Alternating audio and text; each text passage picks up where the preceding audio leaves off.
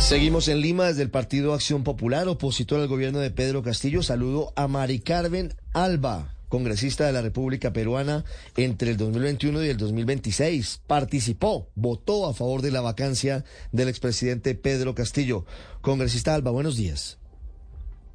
¿Cómo está Ricardo? Un saludo a todos los amigos de Blue Radio. ¿Cómo eh, se puede explicar lo que está pasando hoy en Perú?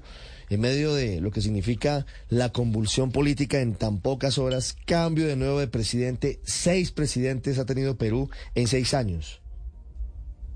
Bueno, lamentable, pero el, presidente que dijo que iba a ser el presidente del pueblo, que iba a trabajar por el pueblo y que era el real representante del pueblo, terminó siendo un golpista dictador. No había duda, como siempre lo supimos, que su objetivo fue siempre cerrar el Congreso y eh, eh, convocar una asamblea constituyente y cambiar la constitución a su antojo. Esa es la realidad, eso es lo que está pasando en el país. Eh, muchos sorprendidos porque no pensaban que se iba a atrever, pero no. Uno ve cuando alguien, alguien tiene un tufillo dictatorial y con quien se juntan además, y efectivamente estaba en ese camino. Además, hablan de la vacancia eh, él se victimiza y dice que lo, lo están discriminando y por eso eh, lo han vacado. Eso ha dicho increíblemente el presidente López Obrador, que el presidente del Perú, como lo discriminan, lo han vacado.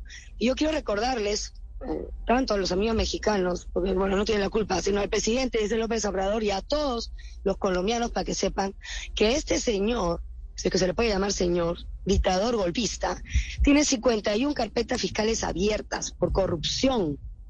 Él, toda su familia, todo su entorno, varios ministros fugados. Es una vergüenza. Y el día en que se iba a ver su moción de vacancia, que es una figura constitucional, que no hay nada ilegal, y que se, para ellos se requiere 87 votos que no teníamos. Era muy difícil tener 87 votos. Sobre eso quería Ese día da un mensaje, ¿no? Y con, cierre el Congreso, evidentemente un cierre del Congreso ilegal, eh, anuncia reorganización del Poder Judicial, del Tribunal Constitucional, de la Fiscalía de la Nación, que lo está investigando, que por cierto, también ya están diciendo que había, había mandado eh, tomar presa a la fiscal de la Nación. Fiscal de la Nación que evidentemente lo está investigando en estas carpetas y denuncias fiscales. Congresista, quiero, quiero preguntarle sobre esto porque no tiene mucha explicación lo que hizo el expresidente Pedro Castillo. Usted nos dice, no contaban con los votos en el Congreso para la moción de vacancia, es decir, no contaban con los votos para sacarlo del poder. ¿A qué pudo obedecer entonces que el presidente Castillo hubiera cometido semejante error político de haber eh, disuelto el Congreso en teoría eh, antes de saber si lo iban o no a sacar de, la presidencia? Bueno, primero el día anterior un colaborador eficaz dijo que iba a decir toda su verdad, está preso, y eh, que pidió decir, declarar. Entonces la Comisión de Fiscalización rápidamente el Congreso lo citó ¿no? Vía Zoom, y Skype, porque estaba, bueno, en, el, en, la cárcel. Y eh, simplemente declaró, y sus declaraciones fueron una bomba. Dijo cómo había sido la ruta del dinero que sacaban del Ministerio de Vivienda todos los, todos los meses 50 mil soles para darle al presidente, ley que le había pedido plata para, para, para tal ministro. Bueno, al final eran como 500 mil soles, más todo lo que le daba a toda la familia, la hermana, el hijo, y en fin, para que no lo movieran del cargo a este ministro, el ministro Heiner Alvarado, que también está en investigación, que es el ministro, era ministro de Vivienda. Y eso, eh, cuando estaba el, el, señor este hablando y declarando, y más otras cosas que dijo, él sale a dar su mensaje de cierre del Congreso. Evidentemente, se, sintió asustado, se sintió que, que ya todos sabían la verdad, al final, gracias a Dios, la verdad siempre sale a la luz. Y además, él tenía que ir ese día a las 3 de la tarde a defenderse con su abogado.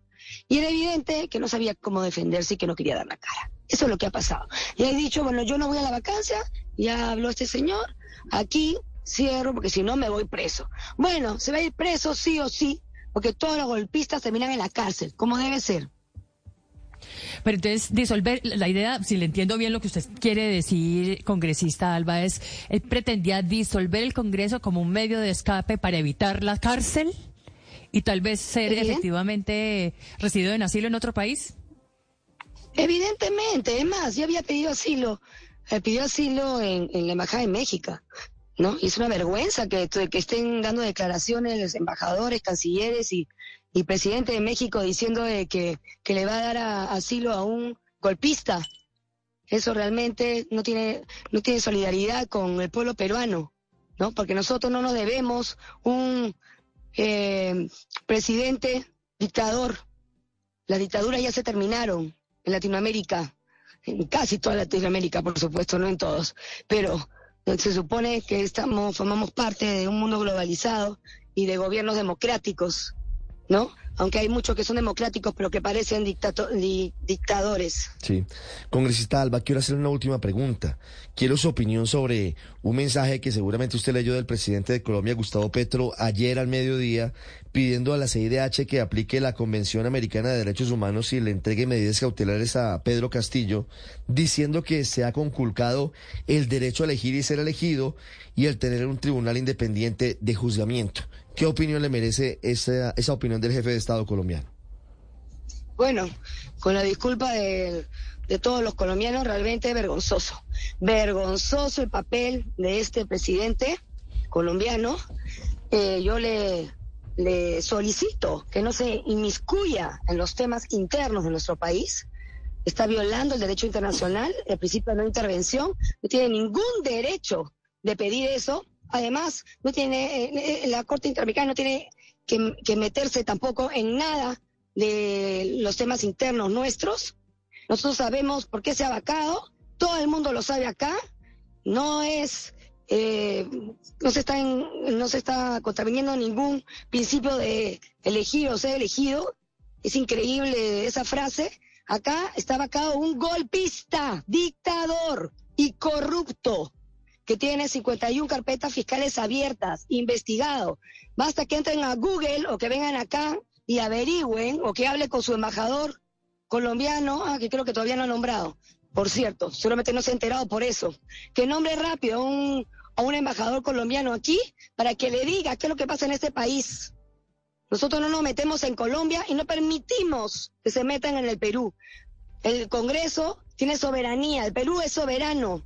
Y nosotros no vamos a permitir que nadie nos diga qué tenemos que hacer. Sabemos muy bien lo que queremos hacer. Y lo principal de todo legislador y de todo demócrata, como soy yo y que pertenezco al partido Acción Popular, partido de, cuyo líder, Fernando Belaúnde Terry, ha sido un demócrata y, y honesto a carta cabal, es una vergüenza que presidentes como López Obrador de México y el presidente Petro de Colombia se metan en asuntos internos de nuestro país. Rechazo totalmente esas manifestaciones y son penosas y vergonzosas. Es la congresista peruana Mari Carmen Alba con nosotros de Mañana Blue. Congresista, muchas gracias y seguiremos atentos al desarrollo de la crisis política en su país. Gracias.